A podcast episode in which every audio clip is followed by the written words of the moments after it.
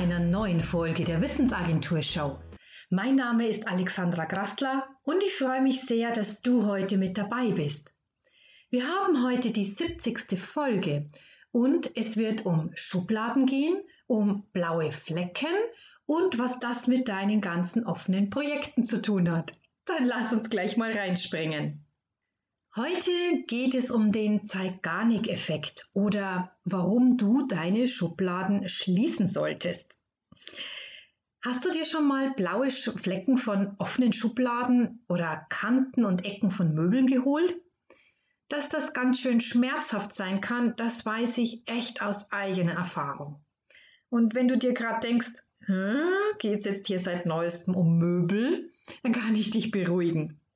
Dieses Bild mit den offenen Schubladen hat mit dem sogenannten Zeigarnik-Effekt zu tun. Die russische Psychologin Bljuma Lvovna Zeigarnik hatte als erste entdeckt, dass man Aufgaben, die unerledigt sind, besser erinnert als abgeschlossene Aufgaben. Das will heißen, wenn du einiges an unerledigten Aufgaben hast, dann sind das jede Menge offener Schubladen in deinem Kopf. Und jedes Mal, wenn du quasi an eine dieser Schubladen rempelst, dann fällt dir die noch nicht erledigte Sache ein. Was weiter bedeutet, wenn du eine lange Liste an offenen To-Dos hast, dann ist bereits jede Menge deiner Gedanken damit ausgefüllt, diese ganzen Schubladen offen zu lassen und sich ständig an die zugehörige Aufgabe zu erinnern. Und das gibt es dann in verschiedenen Abstufungen. Zum Beispiel, wenn dir siedend heiß einfällt, dass du diesen Anruf vergessen hast und das nur eins von gefühlten 8349 Dingen ist, dann hast du beim niedrigen Blutdruck eine tolle Art gefunden, deinen Kreislauf in Schwung zu halten. das ist natürlich sarkastisch gemeint. Oder dir geht eine unangenehme schriftliche Angelegenheit immer wieder durch den Kopf, bei der du dran wärst zu antworten. Oder du schiebst vielleicht schon eine ganze Weile einen lästigen Bericht vor dir her und der mit steigendem Termindruck auch nicht angenehmer wird. Und so beschäftigen wir uns munter mit Dingen, die wir noch nicht erledigt haben, was jedoch nicht unbedingt dazu führt, dass wir sie dann endlich auch abarbeiten. Es scheint, dass jeder so seine ganz persönliche Art von Schubladen hat, die er gern mal offen stehen lässt. Bei dem einen mögen es unerledigte E-Mails oder Rückrufe sein, bei der anderen schriftliche Stellungnahmen und Berichten und beim dritten ist es vielleicht alles, was mit Zahlen zu tun hat. Ob es sich dabei nun um große oder kleine Schubladen, ah, pardon, natürlich Aufgaben handelt, eines haben sie alle gemeinsam. Solange sie offen stehen, steht uns nur ein Teil unserer Gedankenkraft und Konzentration zur Verfügung, denn es bedarf auch Anstrengung und Energie, sich an alle Schubladen, die noch offen sind, zu erinnern. Lass uns doch jetzt mal einen Blick auf das gegenteilige Szenario werfen. Wie hast du dich gefühlt, als du das letzte Mal eine Sache, die du schon ewig vor dir hergeschoben hast, endlich erledigt hast und endlich damit diese vermaleiten, diese verm du weißt schon, was ich meine, diese blöde Schublade endlich zugemacht hast? Das ist im Normalfall ein Gefühl der Erleichterung und Befreiung. Und beides trifft zu. Denn je mehr Schubladen im Geist wir schließen, umso mehr können wir uns wieder auf anderes konzentrieren oder sogar auf kreative und neue Gedanken kommen. Wie lässt sich nun mit dieser Angelegenheit umgehen? Wenn es dir nichts ausmacht oder wenn es dir egal ist, dass du ständig im Zickzackkurs durch dein Gehirn, Gehirn wanderst, um all den Ecken und Kanten auszuweichen, dann könntest du jetzt hier aufhören zuzuhören und deinen Parcours weiter üben. Wenn du jedoch eine persönliche Schubladen-Schließstrategie suchst, dann lass uns doch dazu mal verschiedene Ansätze durchgehen. Als erstes möchte ich dir den Nachtwächter vorstellen. Ähnlich wie bei einem abendlichen Rundgang durchs Haus bei dem Fenster und Türen nochmal kontrolliert werden, lässt sich ein Ritual schaffen, bei dem täglich oder wöchentlich alle off offenen Aufgaben aufgelistet und mit dem nächsten Schritt festgelegt werden. Und dieser nächste Schritt sollte ein Baby Step sein, wirklich ein ganz kleiner Schritt und kein Riesenaufwand. Denn die wenigsten Menschen mögen unüberschaubare Tätigkeiten. Du kannst bei diesem gedanklichen Rundgang durch deine offenen Schubladen auch auf die Idee kommen, dass du manches davon gar nicht bearbeiten musst oder willst und könntest damit diese Schublade auch sofort schließen. Nicht jede unerledigte Aufgabe muss auch wirklich erledigt werden. Manchmal ist es besser, sich von der Erledigung zu verabschieden einen Haken dran zu setzen und die Schublade zuzuknallen. Lass dich von der Menge an Schubladen nicht überwältigen, die dir begegnen mögen, wenn du als dein eigener Nachtwächter durch die Gänge streifst. Hier geht es um das Ritual, das regelmäßig, regelmäßig zu machen. Wer sich genügend blaue Flecken geholt hat, dem fällt ein Nein bei der nächsten Anfrage die bei der ältesten Kommode womöglich eine Schublade öffnet, um einiges leichter.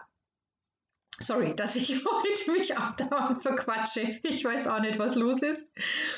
Okay, denn es geht nämlich darum, dass du dir immer wieder bewusst machst, was alles zu tun ist, verbunden mit der Erkenntnis, dass der Tag nun mal nicht mehr als 24 Stunden hergibt. Und wenn du dir das immer wieder durch diese Nachtwächteraktion regelmäßig vergegenwärtigst, dann wirst du dadurch beginnen, besser auf deine Kräfte zu achten. Dann will ich dir als nächstes die Psychiaterstrategie vorstellen.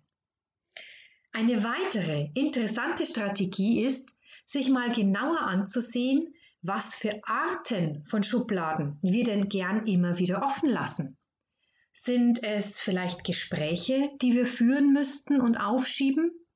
Oder lässt du gern regelmäßig zu erstellende Aufstellungen und Zahlenkolonnen liegen? Fallen dir möglicherweise immer wieder mal Termine durchs Raster? Was sind deine Hauptschubladen? Mach dir doch mal gedankliche oder auch wirkliche Strichlein, wenn dir Ähnlichkeiten auffallen und wenn du deinen Schubladentyp ausgemacht hast, dann leg ihn auf die Couch. Werde zu deinem eigenen Schubladenpsychiater. Und dann frag dich, was genau ist das Gemeinsame? Was für ein Gefühl taucht da aus der Schublade auf? Ist es eine peinigende Angst, Fehler zu machen? Oder ein bockiger Widerstand, der sich einfach querstellen muss, um nicht das zu tun, was man ihm sagt? Ist es vielleicht ein nagendes Gefühl der Unsicherheit oder ein Gefühl der maßlosen Erschöpfung und Überforderung? Denk dran, dass du zu diesem Zeitpunkt nur in die Schublade hineinsiehst. Nicht anfassen und gleich mitfühlen, nur gucken. Und wenn du dir das Innere jetzt so ansiehst, dann frag dich doch mal als Schubladenpsychiater, was ein gangbarer Schritt wäre, um die Aufgabe trotz allem ein wenig mehr zu erledigen und die Schublade damit ein Stückchen mehr zu schließen. Und wichtig ist hier wieder mal der Blick auf Baby Steps.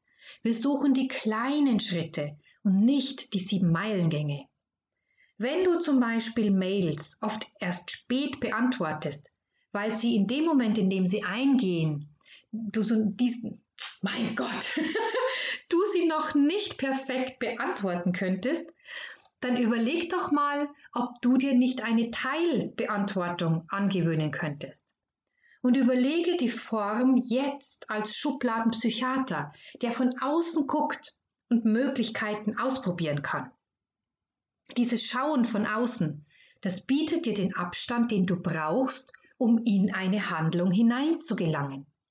Und als Psychiater weißt du auch, dass das gefühlte Innere der Schublade nicht unbedingt etwas mit der jetzigen Situation zu tun haben muss, sondern in diesem Schubladentyp eben schon sehr lange schlummert. Und was das genau ist, musst du gar nicht genau wissen. Nur den Gedanken im Kopf behalten, dass die Situation heute bewältigbar ist, weil du viel mehr Wissen und Erfahrung hast als zu der Zeit, als die Kommode mit diesem Schubladentyp in deinem Kopf erstellt wurde.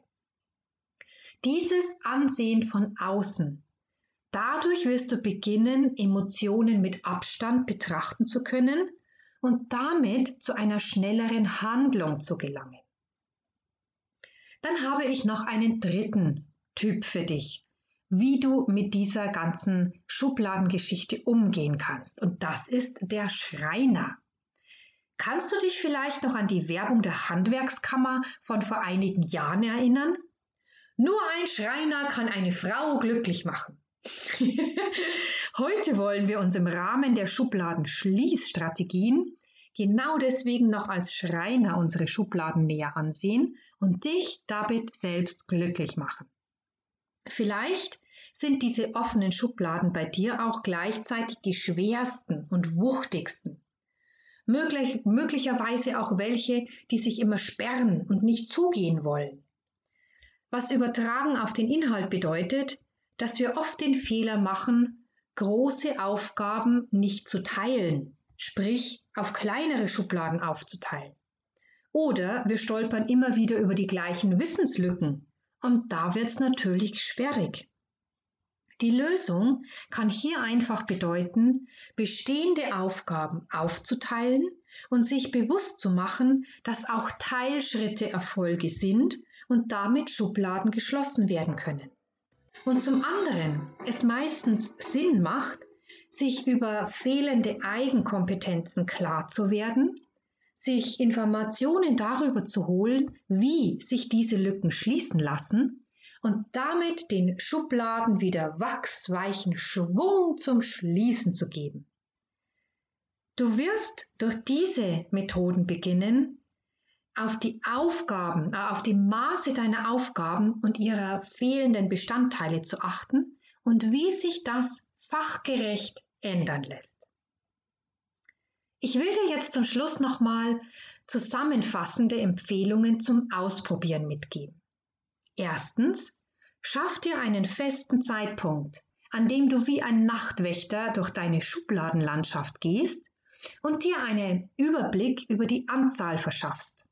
Entscheide, welche Schubladen du ganz schließen kannst, auch wenn die zugehörige Aufgabe nicht erledigt ist.